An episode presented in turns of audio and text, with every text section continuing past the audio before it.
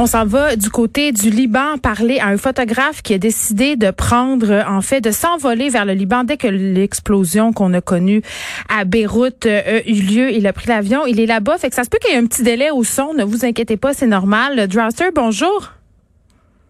Bonjour, merci de m'avoir. Est-ce qu'on l'entend bien? Oui, euh, alors je veux savoir, euh, toi, dès qu'il y a eu l'explosion, euh, à Beyrouth, tu as pris la décision de t'envoler immédiatement. Pourquoi?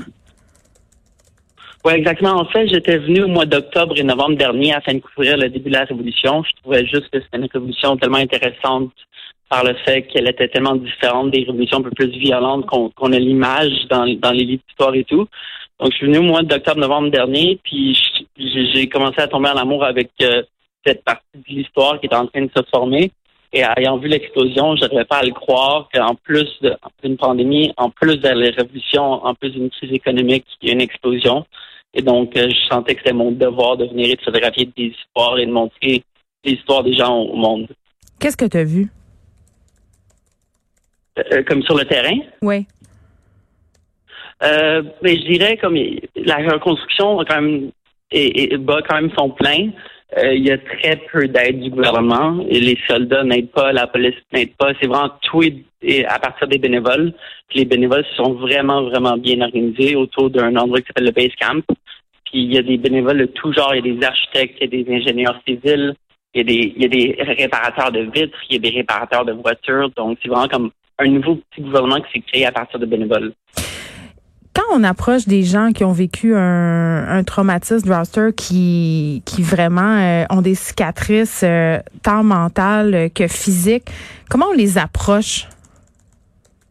Je dirais, moi, mon approche est plus documentaire que photojournalistique. Je trouve comme il y, a, un certain rythme au photojournalisme qui est très rapide de sortir la nouvelle aujourd'hui, tout de suite dans l'heure qui suit.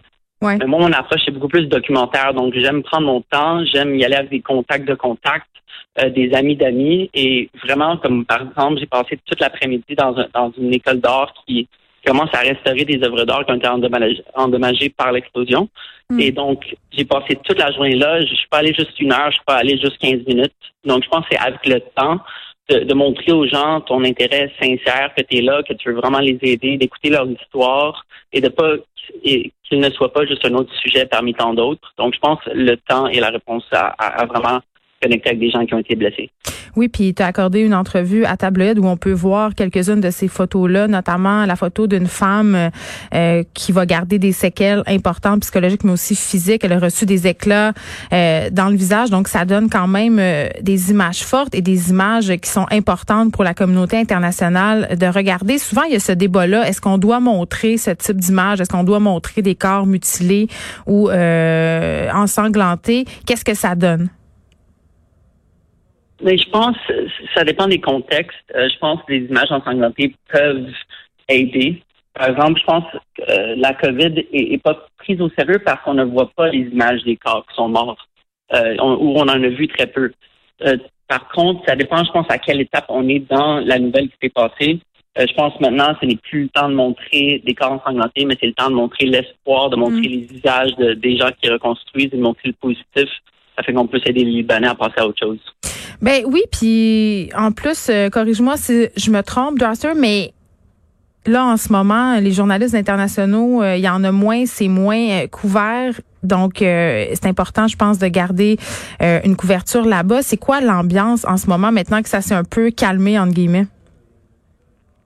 Ben, je dirais, je pense au début, il y avait beaucoup de. Ben, tout d'abord, pendant la révolution au mois de novembre, il y avait quand même très peu de couverture internationale. C'était très local. Il y avait comme Al Jazeera qui est considéré un peu international. Mm. Mais euh, je, pense que la première semaine, à la suite de l'explosion, euh, il y a eu beaucoup de médias internationaux. Le devoir envoyer une équipe, euh, la presse Radio-Canada. Mais au moment que moi je suis arrivé, toutes ces équipes-là partaient. Donc, euh, on dirait qu'il y a eu comme un, un, vacuum de gens qui sont partis et pour l'instant, il n'y a pas tant de personnes sur le terrain. Donc, je pense que c'est maintenant le temps de faire d'autres histoires, des conséquences un peu plus long terme de celles qu'on voit pas. Comme par exemple, je viens de photographier une série cette semaine sur la musique qui est arrêtée à Beyrouth depuis l'explosion. Les gens n'ont pas l'énergie d'écouter la musique, n'ont pas l'énergie de danser. Euh, ils sont vraiment dans la dans le deuil, dans, dans la tristesse, dans la frustration. Donc, je pense que c'est des trucs qui prennent plus de temps à photographier et c'est des choses que les photojournalistes et les personnes qui sont venues une semaine après l'explosion ont pas eu la chance de faire. Est-ce que le fait qu'on couvre de moins en moins l'actualité internationale euh, est peut-être peut-être un peu le signe d'un désintérêt, tu penses, des communautés internationales? Je pense que ça dépend des publics. Je sais qu'au Québec, on est très renfermé côté nouvelles sur nous-mêmes. On aime on aime nos petites communautés et tout. Par rapport comme les Européens qui ont, mm. qui ont des gros journaux qui sont très axés vers l'international.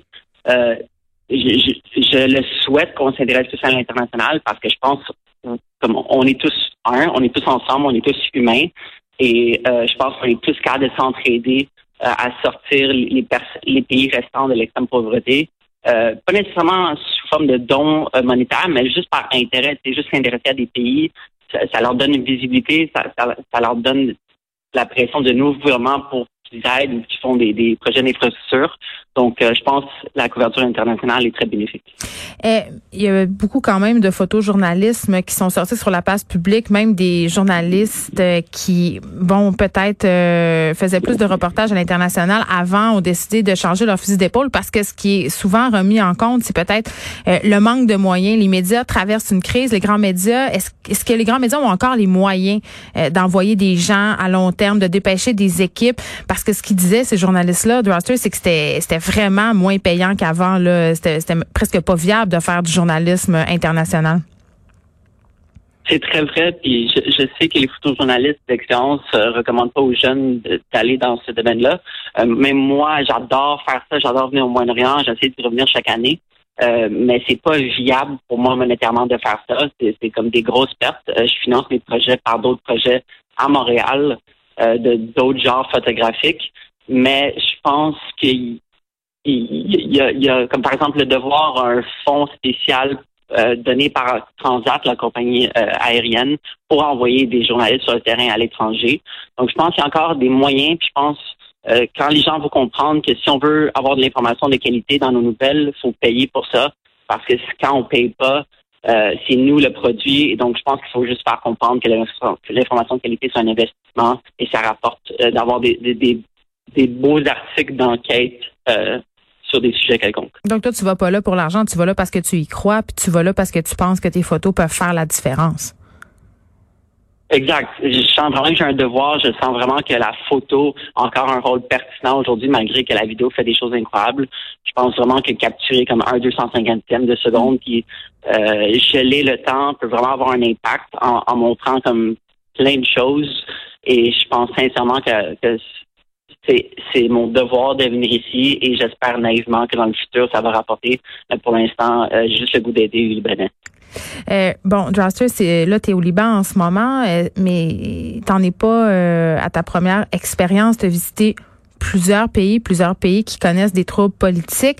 J'imagine que quand on quitte pour ce type de destination, ça nécessite des précautions particulières. Oui, euh, je dirais que cette fois-ci, c'était vraiment la fois que j'étais le mieux préparé, que j'étais bien préparé. Je suis quand même parti les, fois précédentes un peu moins bien préparé, hmm. euh, de par manque d'expérience et de naïveté.